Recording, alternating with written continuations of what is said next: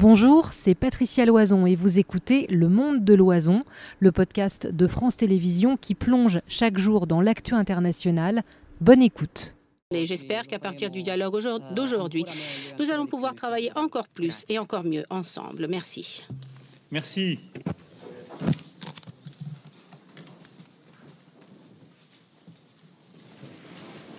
Voilà, c'était euh, l'intervention et les déclarations d'Emmanuel Macron et de Giorgia Meloni, la présidente du Conseil italien en visite à Paris. France Info au rendez-vous de toute l'actualité euh, internationale chaque jour euh, sur votre antenne avec comme un parfum de normalisation. On va poser la question euh, à nos invités. Rappelez-vous, Giorgia Meloni, il y a encore euh, quelques temps, était euh, vue comme non pas une persona non grata, mais une, une première ministre issue d'un parti qui n'avait pas les faveurs du reste de l'Europe. Aujourd'hui, elle est reçue sous les ors de l'Élysée avec un président français qui se réjouit de leur bonne entente. Je me tourne d'abord vers Guillaume Daré, notre grand reporter au service politique de France Bonsoir Guillaume. Bonsoir Patricia. Merci d'être avec nous. Dégel, réconciliation, normalisation, RAS Banalisation, j'allais dire peut-être plus certainement. Effectivement, on a vu euh, une réception et une rencontre entre le chef de l'État et la présidente du Conseil, comme on peut en voir finalement régulièrement quand le président de la République reçoit ses autres euh, hôtes, justement. Euh, faut se rappeler quand même que la première fois où ils se sont vus, c'était le 23 octobre. C'était en catimini, dans la nuit quasiment, enfin pas, dans, pas quasiment, au milieu de la nuit, quelques heures seulement après euh, l'investiture officielle de Giorgia Meloni. Euh, l'entourage d'Emmanuel Macron avait finalement à peine publié une photo dans le noir sur le toit d'un hôtel où on avait l'impression qu'il y avait quand même une gêne. Depuis, effectivement, les choses ont beaucoup changé, même s'il y a eu des tensions avec Gérald Darmanin en particulier.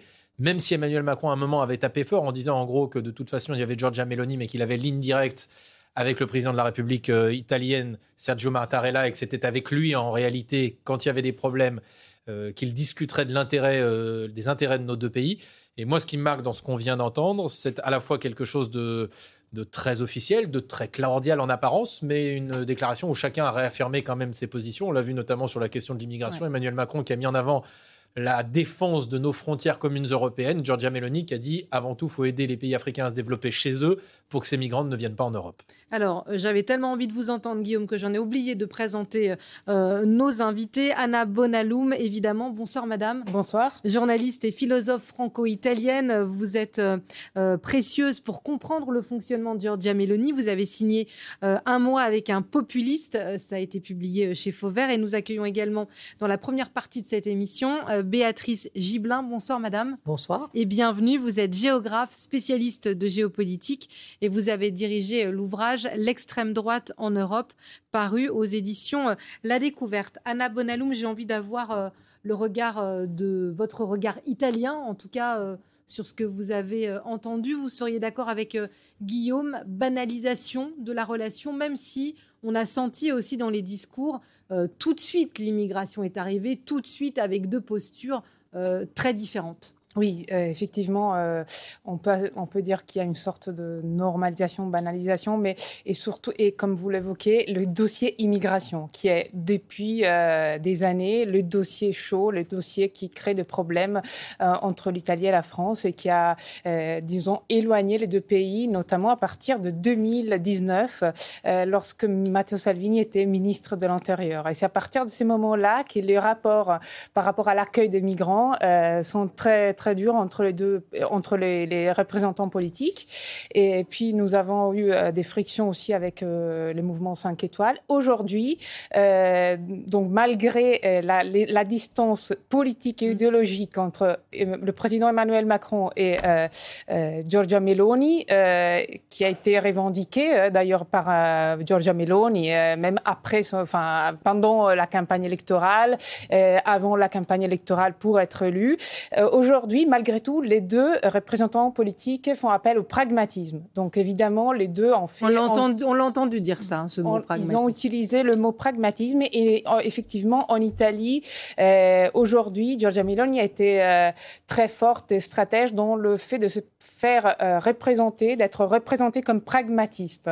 Bon, donc elle est vue comme ça par le pays. Et le dossier immigration, évidemment, qui a été le premier, la première raison de conflit entre les deux pays une fois que Giorgia Meloni était été élu, puisque nous le rappelons bien, il y a eu un premier accrochage entre l'Italie et la France par rapport à la question de la d'une ONG qui était l'Ocean Viking, Viking oui, exactement, qui, qui n'a pas été accepté et accueilli par par l'Italie et qui était renvoyé à la France, qui a dû l'accueillir la, et se retrouver comme ça. Bon, aujourd'hui, il y a un dossier très très urgent pour l'Italie qui a décrété d'ailleurs le 17 avril l'état d'urgence pour la question des, des, migrants. Donc elle est vraiment, elle, elle se retrouve vraiment à la recherche de partenaires européens pour essayer de résoudre le problème du Nord-Afrique, puisque la Tunisie effectivement est l'un des premiers pays, est devenu l'un des premiers pays de départ.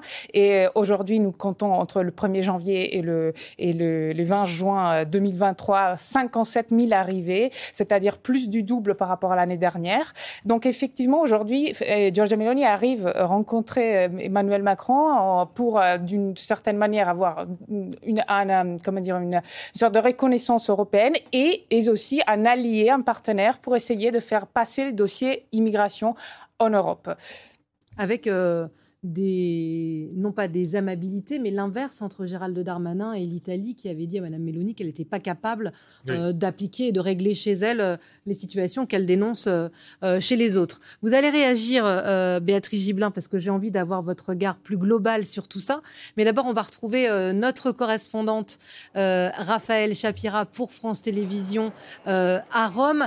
Raphaël, on, a, on parlait ici de normalisation, de banalisation du, du, du prix que ça représente aussi, euh, du gain plutôt pour Giorgia Meloni d'être reçue à l'Élysée. C'est une normalisation sur la scène euh, européenne, mais aussi un peu sur euh, sa scène à, à elle, intérieure, italienne.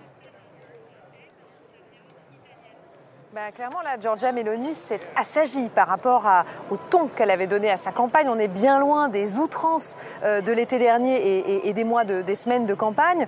Euh, je dirais que c'est surtout dû à l'exercice du pouvoir et puis, euh, comme le disait votre invité, à, son pragmatisme qui est vraiment très fort et assez désarçonnant pour les observateurs. Sur l'immigration, on en avait parlé d'ailleurs il y a quelques semaines dans votre émission, Patricia. Après le naufrage de Coutreau qui avait coûté la vie à à 90 personnes euh, dans le, sud de l'Italie. Et face à l'émotion que le drame avait suscité, euh, le ton avait changé. C'est-à-dire que euh, Giorgia Meloni avait orienté ses attaques et ses saillies non plus contre les migrants eux-mêmes, qui était plutôt la tonalité de la campagne, mais cette fois-ci contre le trafic des êtres humains, contre les passeurs. elle avait d'ailleurs appelé l'Europe à l'aide. voilà. Mais beaucoup moins sur la criminalisation entre guillemets des migrants comme euh, cela avait été le cas, rien à voir avec euh, l'idée de blocus en Méditerranée qu'elle avait avancée euh, pendant la campagne. Son europhilie aussi lui donne cette tonalité un peu plus centriste. elle s'affiche régulièrement avec Ursula von der Leyen, elle se plie aux contraintes économiques et puis son soutien à l'Ukraine, vous l'avez dit, qui dénote par rapport aux autres populistes européens. Mais sur le fond social et sociétal ici en Italie, Giorgia Meloni reste très ancrée à droite. Euh, là-dessus, dans son bilan des derniers mois, il y a des exemples assez édifiants, comme par exemple la suppression du revenu euh, minimum de citoyenneté qui avait été instauré par le mouvement 5 euh, étoiles et qui, selon les, statistiques euh, nationales, aurait évité aux, à un million d'Italiens euh, de sombrer dans la pauvreté. Bon, ça a été supprimé le 1er mai, ce qui est quand même assez symbolique. Suppression d'une aide humanitaire aussi à destination des migrants. Et puis, sur le plan sociétal, alors là, c'est encore plus criant, notamment sur le plan des droits des couples homosexuels. Le président de la région de Rome, qui est un, proche de Giorgia Meloni, a récemment retiré son partenariat, enfin son parrainage, pardon, de la Gay Pride, euh, les adoptions pour les couples homoparentaux qui jusqu'ici pouvaient être enregistrés en mairie pour simplifier euh, la tâche des familles, eh bien, doivent désormais passer euh, par des tribunaux. Puis cette semaine doit être votée une loi faisant de, du recours de la gestation pour autrui un crime universel. alors, c'était interdit déjà en Italie, mais il y avait une tolérance, un peu comme en France, à reconnaître les enfants issus de gestation pour autrui. Avec ce texte, eh bien, cela risque encore de compliquer la tâche pour ces familles. Merci beaucoup, Raphaël. Un mot, euh, Béatrice euh, Gibelin. Est-ce qu'il y avait euh, une obligation enfin, Est-ce que c'est pas seulement Giorgia Meloni qui veut se normaliser, mais est-ce que Emmanuel Macron n'avait-il pas d'autre choix que de travailler aussi avec sa partenaire italienne, notamment sur ces questions d'immigration où ils ne sont pas d'accord sur les solutions à apporter? Je pense que le contexte international pèse beaucoup aujourd'hui sur la nécessité d'améliorer les relations avec l'Italie. Je crois qu'il ne faut pas oublier le conflit avec l'Ukraine, avec, avec un engagement important qui est celui de la défense aérienne. Car à l'intérieur de l'Europe, il y a un débat sur la défense aérienne. Les Allemands ont fait un choix en achetant euh, des patriotes aux États-Unis, euh, différents euh, systèmes pour aller très vite et essayer de constituer leur, système sous leur dire, gouvernance. Et puis, il y a une autre chose, justement, l'Italie et la France qui ont conçu un système de défense aérienne dont ils ont parlé l'un et l'autre. Hein, je pense que c'est quelque chose de très important euh, dans, le débat. Donc recevoir avec les honneurs ou avec la banalisation Giorgia Meloni, c'est poser euh, l'Italie et la France en partenaire sur cette question-là qui est importante en ce moment, c'est cette question-là qui est importante. Alors, qu'ils ne soient pas d'accord sur euh, les, migrations, euh, sans, aucun, sans aucun doute. Mais vous, on se rend bien compte, sous couvert de pragmatisme, c'est-à-dire en fait une réelle politique, euh, Giorgia Meloni se, Meloni se rend compte de ce qu'elle peut faire. Une campagne électorale, c'est une chose. Donc on peut criminaliser les migrants, bon pour qui est bien en deçà de ce qu'elle fait finalement. Mais bien évidemment, mais bien évidemment. Et là, euh, maintenant, elle, cible les passeurs. Euh, après, elle ciblera peut-être euh, les responsables politiques qui font pas ce qu'il faut pour garder leurs citoyens chez eux. et elle a raison hein, de cibler les passeurs, bien évidemment, parce qu'elle elle sait que seule, elle n'y arrivera pas.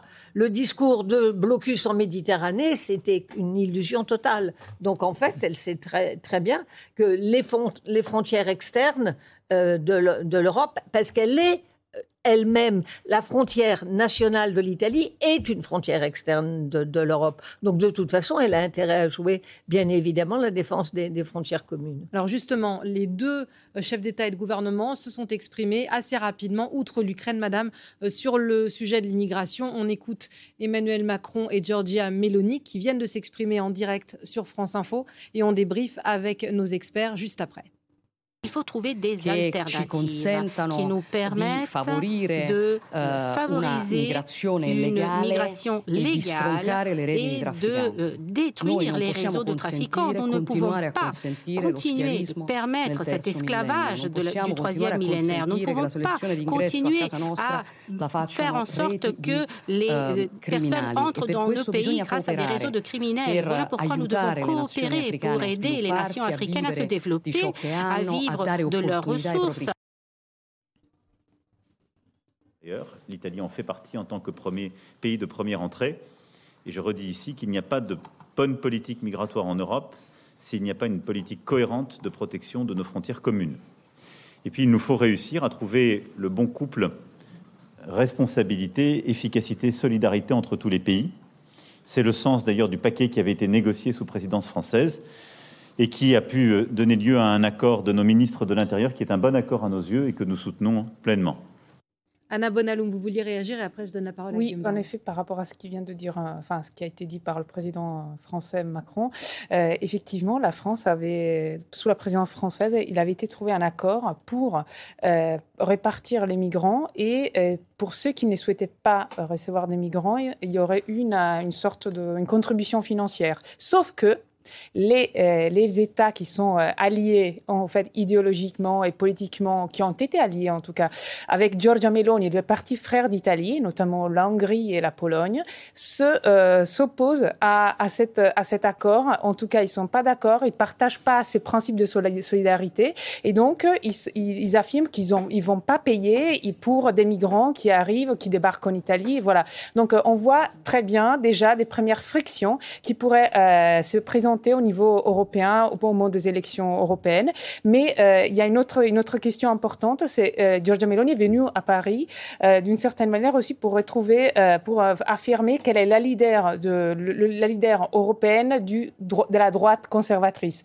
Une semaine après et la non mort... pas de l'extrême droite, c'est important. Et pas de l'extrême droite, comme aujourd'hui on entend, on lit, on, entend de plus en plus la présentation de, de la présidente comme leader de la droite, parce que une semaine, notamment, c'est très important pour elle, une semaine après le décès de Silvio Berlusconi, on vu des élections européennes afin de récupérer les votes du parti de Silvio Berlusconi, donc de la droite, si dite modérée, euh, pour se présenter aux élections européennes, avoir le vote de Berlusconi, donc du parti de Berlusconi. Elle doit euh, en fait montrer sa, sa, reconnaissance européenne, sa stature de en fait, de, femme politique euh, reconnue par les alliés et qui, est, qui peut résoudre euh, certaines questions, euh, ou en tout cas présenter des dossiers européens en France et dans les autres pays européens.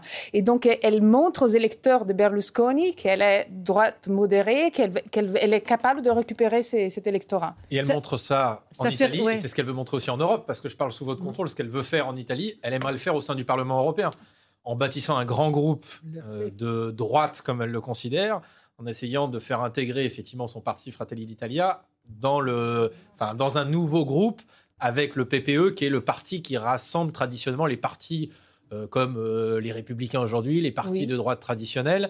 Et c'est là où effectivement on voit la différence euh, idéologiquement avec Marine Le Pen en France. Est-ce que, ça fait, est-ce que ça peut faire rêver Marine Le Pen à la trajectoire Non, parce qu'idéologiquement, d'ailleurs, Marine Le Pen elle-même... la trajectoire, oui, mais idéologiquement, elles sont quand même assez différentes, ce qu'on le disait tout à l'heure. Giorgia Meloni, elle est atlantiste, pro-américaine, à fond derrière l'Ukraine. Euh, héritière de Berlusconi un et pas du tout protectionniste. là où Marine Le Pen défend un programme économique qui est en partie protectionniste, où elle est, euh, elle a pris ses distances avec la Russie, mais elle est quand même euh, plus réservée à, l'égard du président Zelensky. Et donc le rapport est totalement différent. Et quand vous échangez avec elle ou avec Jordan Bardella, le président du parti, il vous dit d'ailleurs, il avait donné une interview en Italie quand il s'est rendu en Italie il y a un mois, un mois et demi où en gros, le partenaire du Rassemblement national, c'est pas Giorgia Meloni. C'est Salvini. C'est Matteo Salvini. Et, celle-ci est une alliance historique. Absolument. Parce qu'elle date de, elle, elle date de il y a 2013. Et en fait, il y a eu une première invitation de Marine Le Pen lorsqu'elle était, euh, disons, lorsque la Ligue n'était pas si présente en Europe, et à Lyon, au congrès du Front National. Et à partir de ce moment-là, les deux représentants politiques, les deux leaders, ont décidé de mener une, un voyage, enfin un parcours parallèle de des normalisations, des, diabolisations vis-à-vis de plusieurs sujets, mais ils restent, euh, mais ils sont toujours, euh, ils sont assez, euh, par rapport à cette centralisation, par exemple, Marine Le Pen, je trouve qu'elle elle a été plus forte par rapport à Matteo Salvini au, Parlement européen, au Parlement italien, pardon. Donc oui, effectivement, c'est ces deux trajectoires parallèles et deux alliances assez fortes qui, qui se rejoignent. Alors, vous parliez tous les deux du Parlement européen. Euh, la transition est toute trouvée pour retrouver notre correspondant euh, à Bruxelles, notre correspondant européen, Julien Gasparuto. Bonsoir, Julien. Je sais que vous nous avez euh, écouté avec attention et c'est assez passionnant les parallèles et les différences entre l'Italie et la France. Est-ce que c'est ce que vous constatez aussi, Julien, au sein du Parlement européen? Est-ce que c'est aussi une, un endroit, un lieu où la droite dure, la droite extrême se normalise comme peut se normaliser euh, Giorgia Meloni avec ses partenaires européens C'est en tout cas la tendance que ça prend. Vous savez, aujourd'hui, euh, les compromis au Parlement européen, ils se font autour des trois principales formations politiques. Le PPE, c'est-à-dire euh, la droite classique, les sociaux-démocrates classés à gauche, et puis les écologistes. Mais cet équilibre, eh bien, il pourrait être remis en cause dans un an euh, à l'occasion des prochaines élections européennes. Déjà parce que l'extrême droite pourrait devenir la première force politique en Europe. Et puis, euh, Guillaume, il faisait des euh, références tout à l'heure, la droite classique a également opéré un rapprochement avec les conservateurs qui, eux, ont plutôt tendance normalement à s'allier avec l'extrême droite. Et parmi ces conservateurs, il y a donc Fratelli d'Italia, le parti de Giorgia Meloni, la présidente du Conseil italien a multiplié les relations avec Manfred Weber, qui est le patron de la droite classique euh, au Parlement européen. Ces deux formations mènent déjà un certain nombre de combats communs. En ce moment même, euh, ils s'opposent par exemple à un texte sur la restauration de la nature. Alors, est-ce qu'on va aller plus loin euh, que des alliances ponctuelles comme cela? Est-ce qu'on on peut même voir naître une grande alliance droite classique, conservateur, extrême droite. C'est bien évidemment encore trop tôt pour le dire. Mais vous savez, ce qui se passe ici, euh, ce n'est pas très surprenant puisque finalement, c'est un peu le reflet de ce qui se passe dans un certain nombre de pays où on voit des rapprochements au niveau national entre tous ces courants politiques, depuis la droite classique jusqu'à l'extrême droite. Merci beaucoup, Julien. Vous restez avec nous si vous souhaitez euh, intervenir. On a élargi notre euh, scope à l'échelle européenne et pour ça, on ne pouvait pas euh, le faire sans François Baudonnet, rédacteur en chef de la rédaction européenne. Bonsoir, François. Merci de nous avoir rejoints. On accueille également Cyril Coulet. Bonsoir, monsieur. Bonsoir. Vous êtes chercheur spécialiste des pays scandinaves. On va rester, si vous le voulez bien, quelques minutes sur le Parlement européen que décrivait à l'instant Julien Gasparuto. François, vous avez été correspondant à Bruxelles. On a souvent euh, regardé avec un petit peu, en tout cas, j'allais dire de mépris, de façon défendante, descendante, ces petits groupes par-ci, par-là.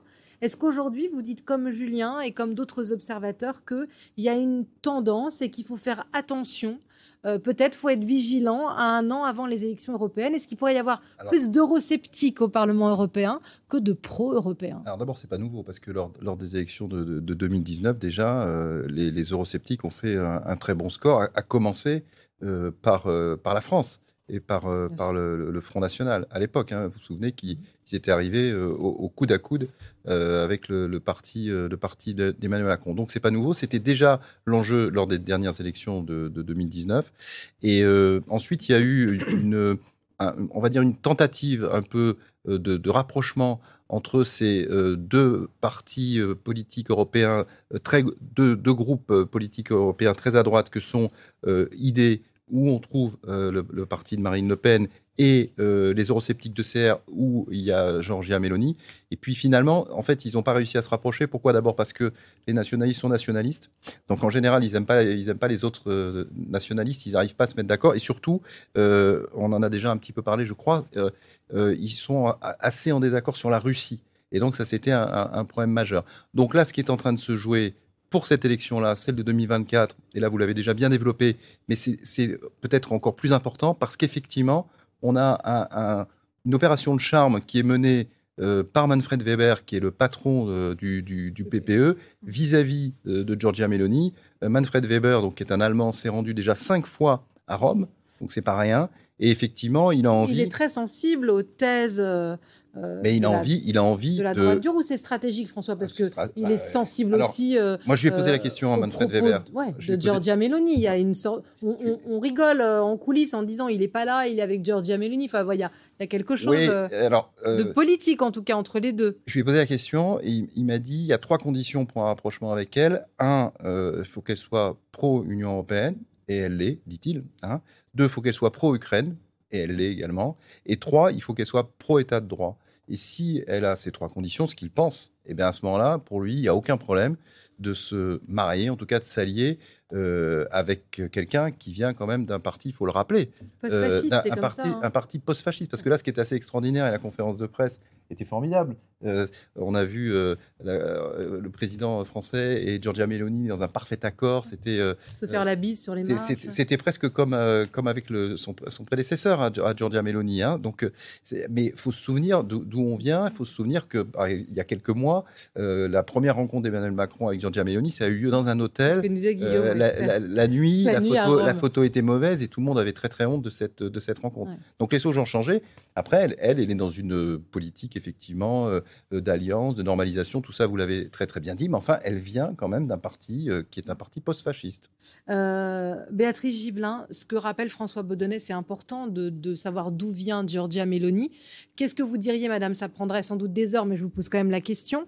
Est-ce que ces idées-là qui sont défendues par Giorgia Meloni, qui sont défendues d'une autre façon par Viktor Orban, qui sont défendues, on va le voir en Europe du Nord, qui infusent les politiques nationales, est-ce que ce qu'on retrouve au Parlement européen, ce que décrivait François avec un questionnement sur une alliance entre la droite classique et la droite extrême, est-ce que c'est une addition des différentes politiques nationales des membres de l'UE ou est-ce qu'il y a une dynamique propre au Parlement européen pour pencher de plus en plus à droite, voire au-delà? Pencher à droite, euh, sûrement. Dire pour autant que ce soit euh, un parti d'eurosceptiques, non. Ça me semble être une différence très importante par rapport aux élections précédentes. Mm. Euh, autant dans les élections précédentes, on était encore sur un discours de méfiance vis-à-vis -vis de l'Europe au nom d'une souveraineté nationale. Autant je pense que le contexte aujourd'hui n'est plus du tout celui-là. Marine Le Pen ne dit plus jamais qu'elle veut sortir de l'Europe. Elle ne dit non plus qu'elle ne veut pas sortir de l'euro. Tout ça, c'était encore un discours qu'on entendait Avant le en 2019. Peut-être même, même un peu après le Brexit. Mais bien évidemment, la pandémie a tout changé la pandémie où on a vu combien la politique européenne, la gestion des vaccins, et merci Thierry Breton qui a su mener ça, a été extrêmement efficace. Et deuxième chose très importante, c'est le fait d'obtenir des subventions extrêmement importantes de la part de l'Europe pour essayer de Enfin, c'est 200 milliards, je crois, dans le cadre de, l'Italie. C'est quand, quand, même pas une petite somme avec laquelle on mm. peut euh, se fâcher. Euh, Victor Orban, il a un discours très anti-immigration. N'empêche qu'il fait venir des immigrants, et il y en a en, Hongrie, bien sûr, et il ne peut pas véritablement se passer cet argent. Donc je pense, moi, que les eurosceptiques sont en situation de grande, grande difficulté débarrasser du Royaume-Uni, c'est sans doute une très bonne chose, qui jouait toujours dans toute l'ambiguïté. Et, on a donc une droite alliée avec une extrême droite à des, dans des partis nationaux, c'est incontestable, la Finlande, la Suède, bon, etc. C'est sûr, mais pas sur un discours de sortie d'Europe et de fragilité de l'Europe. Et je pense que la situation de l'Ukraine, qui inquiète tout le monde. Euh, et, qui, même si Viktor Orban fait un peu le malin avec euh, euh, vis-à-vis de Poutine, néanmoins, je pense qu'il est lui aussi tout, tout aussi inquiet. Et, je pense que Poutine a réussi ce que nous n'arrivions pas à faire. Ah. C'est une forme d'union européenne. Elle a tenu. Tout le monde avait dit qu'elle ne tiendrait pas. Elle a tenu. Et je rappelle, dans ce rapprochement franco-italien qu'on voit aujourd'hui, le système de la défense aérienne, les enjeux que ça représente sont extrêmement, euh, extrêmement importants. Alors vous parliez euh, de l'Europe euh, du Nord, Madame. on va y aller puisqu'il y a eu une information cet après-midi avec en Finlande l'entrée de ministres issus du parti Les Vrais Finlandais, le parti d'extrême droite. C'est un accord de gouvernement qui a été passé et qui s'est concrétisé il y a quelques heures. Kevin Elias. Le nouvel homme fort de la Finlande, c'est lui, Petteri Orpo, 53 ans, officiellement élu aujourd'hui par le Parlement. Le pays scandinave troque son ancienne première ministre de 37 ans, une social-démocrate à la personnalité détonnante, pour un conservateur au discours beaucoup plus austère. Au programme, durcissement de la politique migratoire ou encore refonte du système de prestations sociales. La Finlande a besoin de réformes structurelles audacieuses. Nous devons mettre en place les bonnes incitations pour que les gens aillent travailler. Nous devons réformer le marché du travail finlandais qui ne l'a pas été.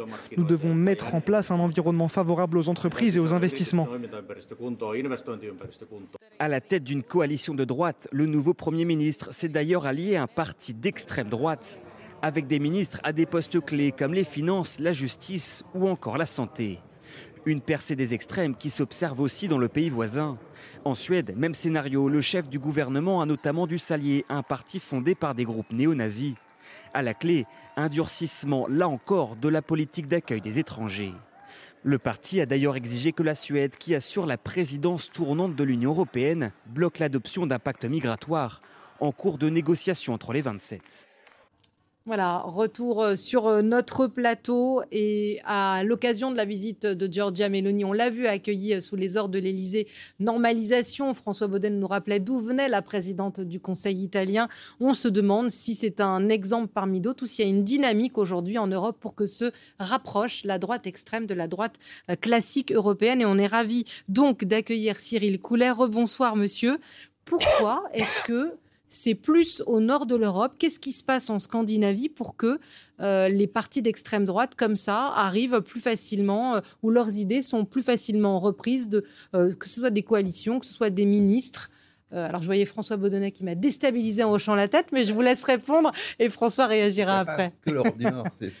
Mais il y, a un arc scandinave, il y a quand même un arc scandinave autour de ça. Il y a aujourd'hui, depuis maintenant 1995, on va dire, globalement, une présence continue euh, de euh, la droite euh, extrême populiste dans le paysage politique des pays nordiques.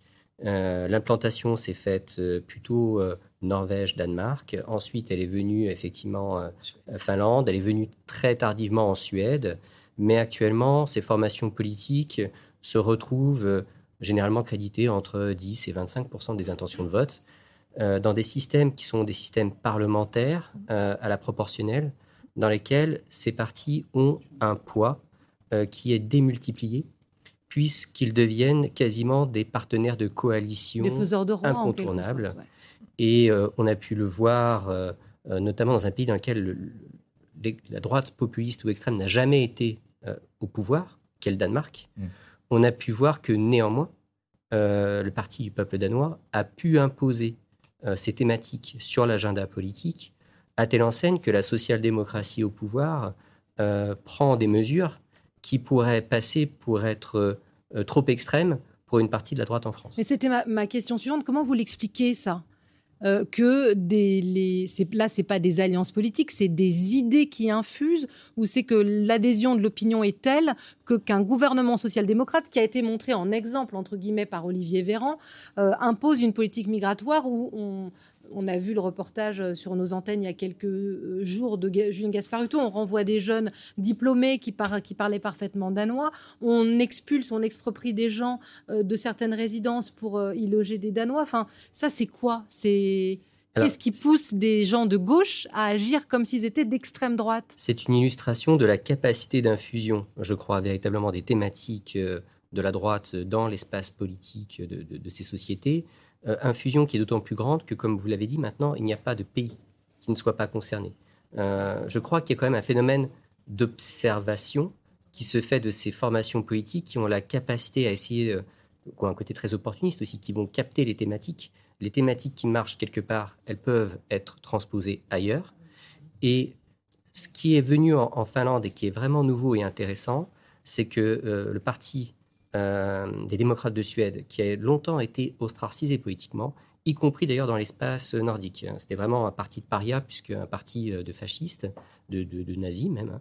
Euh, ce parti a réussi à conduire une campagne de, dédiabolisation en mettant en avant une thématique qui était la Suède comme l'antimodèle.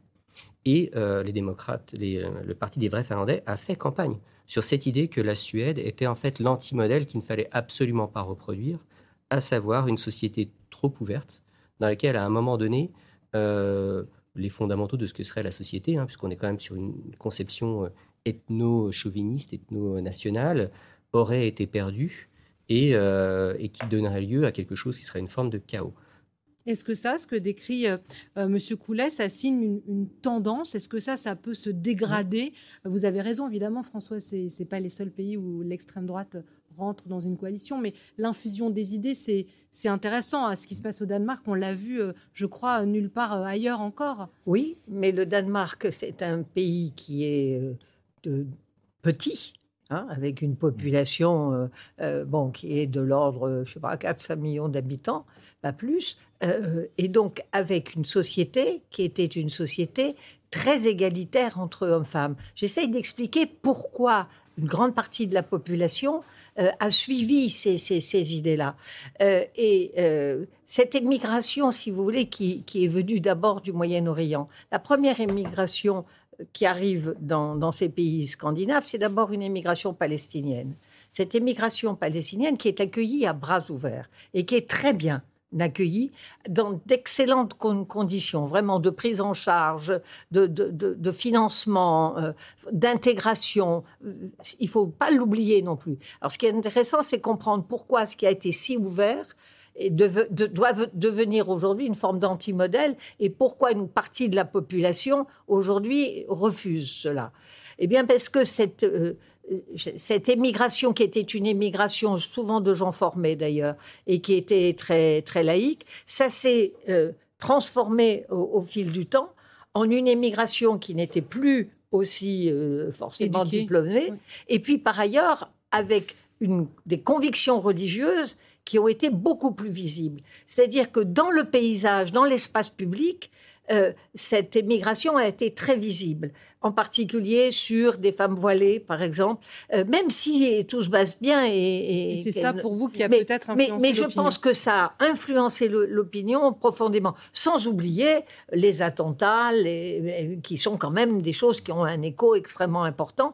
Dernier point, c'est ce que montre l'ouvrage d'Hugo Micheron, euh, Entre la colère et l'oubli, qui montre que ce sont dans les pays scandinaves, rapportés à la, la population, qui a eu le plus de jeunes pour partir dans les on a reçu et on l'État évidemment sur son ouvrage. ça, c'est quand même un petit mot de, chacun parce que Laurent Desbonnets et l'actualité nous a fait accélérer le pas, mais euh, Anna et François. On oublie peut-être aussi qu'il y a quand même un humus culturel et intellectuel qui se crée, qui se, qui se nourrit pendant, ça fait depuis un peu une dizaine d'années en fait qu'en France on, entend parler de grand remplacement, euh, de théories euh, liées à, en fait, à, l'immigration. Euh, voilà. Et donc, il y a une banalisation de certaines idées de l'extrême droite. Et ça, on l'a observé en Italie euh, et ça, ça date depuis euh, plusieurs décennies.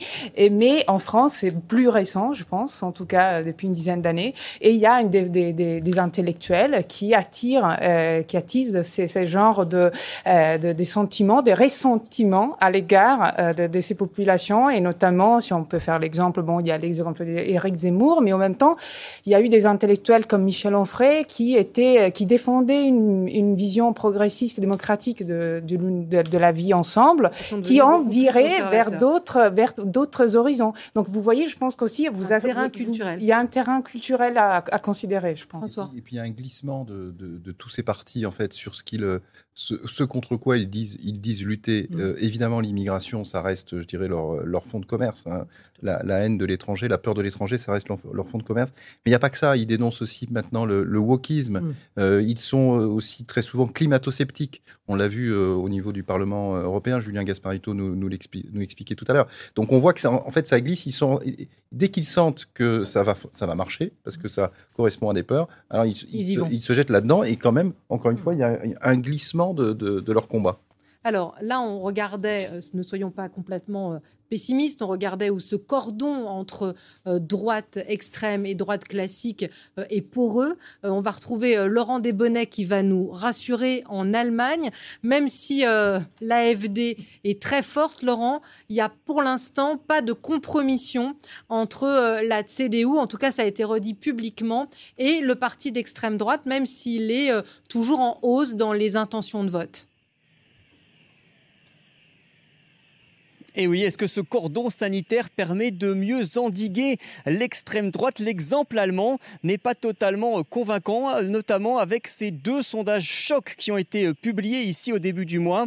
Il crédite l'AFD, l'alternative pour l'Allemagne, ce parti d'extrême droite, à des niveaux jamais atteints jusqu'à présent, entre 18 et 19 des voix. C'est au plan national, autant dire que localement, eh c'est parfois beaucoup plus élevé, notamment dans les anciennes régions de l'Est de l'Allemagne, la Thuringe par exemple, où figurez-vous que le leader local de l'AFD est actuellement poursuivi en justice pour avoir repris dans certains de ses meetings des slogans de l'époque nazie. L'extrême droite en Allemagne, qui est donc régulièrement secouée par des scandales, qui est sous surveillance officiellement des services de renseignement allemands, l'extrême droite qui ne fait pas ici beaucoup de contre-propositions, et eh bien malgré tout cela, elle atteint des scores jamais atteints depuis depuis plusieurs décennies. L'explication, eh bien, c'est la grande impopularité actuellement du gouvernement, de la coalition au pouvoir, attaquée, critiquée, euh, notamment euh, sur euh, ses mesures en matière d'écologie. Ça fait grimper l'extrême droite, mais eh bien, ça ne profite pas du tout, ou presque pas, aux conservateurs, la CDU. Il y a une figure de la CDU qui récemment s'est interrogée pourquoi ne profitons-nous pas, ou pratiquement pas, euh, de l'impopularité actuelle du gouvernement. Il parle des derniers sondages euh, qui donnent l'extrême droite à un niveau très élevé comme d'un désastre et ça commence à interroger les conservateurs sur euh, cette stratégie. Alors, le leader de la CDU, Friedrich Merz, le martel, il n'y aura jamais, dit-il, d'accord avec l'extrême droite, pas la moindre alliance. C'est une ligne qui, pour l'instant, tient très bien, qui n'est pas contestée du tout au sein de la CDU, mais sur le fond, sur le fond, certains, notamment en Bavière, eh bien, réclament des prises de position un peu plus dures, notamment en matière d'immigration. Ça risque d'être un débat euh, qui occupera beaucoup les conservateurs allemands dans les prochaines années. Un grand merci,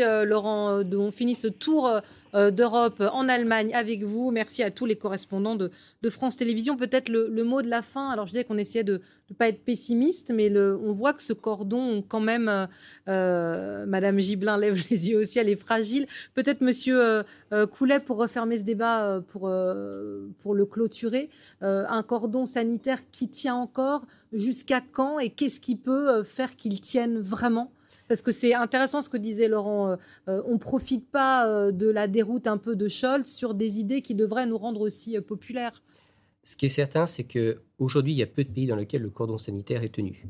Et l'exemple pour moi le plus frappant, on en parlait tout à l'heure, c'est celui de la Suède, où en 10 ans, en définitive, quelque chose qui était totalement inadmissible, qui était la présence de l'extrême droite au Parlement, devient quelque chose de totalement acceptable. je ne suis pas sûr que l'on soit en capacité aujourd'hui de pouvoir endiguer ces formations D'autant plus qu'elles ont, parmi leur plasticité, cette capacité à reprendre des thématiques de l'État-providence qui trouvent un écho extrêmement fort. Elles ne sont pas sur des thématiques euh, du rejet de l'altérité, même si c'est une thématique qui est très porteuse et qu'elles savent très bien utiliser. Il n'y a pas que cela, et c'est justement ce que les formations populistes euh, des pays nordiques mettent en lumière c'est cette capacité en définitive à faire corps avec les préoccupations de la société, à épouser finalement parfois les thèses de la social-démocratie tout en les contredisant en, interne et, qui rendent leur acceptation d'autant plus grande. Donc le cordon sanitaire, en tout cas aujourd'hui, je n'ai pas d'exemple dans lequel il est réussi à tenir. Bah, je vous demandais de nous remonter le moral, c'est pas grave. Merci beaucoup euh, Cyril Coulet, merci de votre expertise à tous.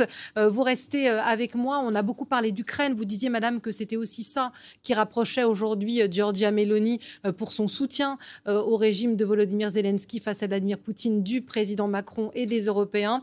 on fait le point avec vous Xavier Chemisseur, c'est notre petit aller-retour quotidien entre notre rédaction et la vôtre avec justement l'Union européenne qui appelle à continuer à soutenir financièrement euh, l'effort de guerre. Et puis on fera aussi un point sur euh, le terrain militaire, Xavier. L'Europe qui a décidé de muscler son soutien, muscler son jeu, comme on dit, et l'annonce est venue de la présidente de la Commission européenne, Ursula von der Leyen, qui a donc décidé de proposer aux 27 États membres d'approuver un paquet d'aide de 50 milliards d'euros pour soutenir l'Ukraine jusqu'en 2027. Un soutien massif pour tenter d'inscrire cette aide dans le marbre, en dehors des aides prévues dans l'urgence. C'est une spécificité européenne. Les budgets européens sont prévus sur des périodes longues, de 6 à 7 ans. Or, au moment des discussions entourant le budget qui a cours en ce moment, la Russie n'avait pas encore attaqué massivement l'Ukraine comme ça a été le cas le 22 février 2022. Nous sommes dans un monde complètement différent de celui de 2020, a commencé la présidente de la Commission qui a proposé une réserve financière pour les quatre prochaines années, les fameux 50 milliards, pour donner, je cite, une perspective aux Ukrainiens et inciter d'autres donateurs à s'engager. Pour 2023, l'aide de l'Union européenne à l'Ukraine s'est élevée à 18 milliards d'euros. Depuis 2022, l'Union a consacré 30 milliards d'euros à l'Ukraine. L'Europe montre donc qu'elle s'engage, qu'elle s'engage malgré euh, ses dysfonctionnements ou ses désaccords, même si généralement sur l'Ukraine, les 27 ont souvent offert un front uni. Ça tombe bien, puisque cette rallonge, Ursula von der Leyen aura besoin euh, de tout le monde pour la valider en matière budgétaire. La règle, c'est l'unanimité. En d'autres termes, il faudra que les 27 approuvent cet engagement à l'unanimité avant de voir ce budget rectifié validé, validé par le Parlement européen avant qu'il soit enfin effectif. Le sujet sera à discuter au prochain sommet européen à la fin du mois de juin pour tenter de rallier les suffrages. La présidente de la Commission a rappelé que le versement de l'argent à l'Ukraine serait lié à la réalisation de, réformes en matière de lutte contre la corruption. Et puis, euh, ce soutien européen prend plusieurs formes puisque le ministre ukrainien de la Défense a confirmé tout à l'heure que les 27 allaient former 30 000 soldats ukrainiens en 2023, formation prévue dans le cadre de la mission d'assistance militaire de l'Union à l'Ukraine. Les États-Unis en sont déjà environ 40 milliards depuis 2022, mais c'est peut-être à relativiser puisque le Pentagone avouait récemment avoir surestimé son aide. Merci beaucoup Xavier pour euh, ce point euh, à la fois diplomatique et euh, militaire sur le front ukrainien. Voilà, vous venez d'écouter Le Monde de l'Oison, un podcast de France Télévisions. N'hésitez pas à vous y abonner pour suivre la marche du monde. Vous pouvez aussi nous retrouver en vidéo sur France Info Canal 27 du lundi au vendredi à 17h50 et sur France.tv.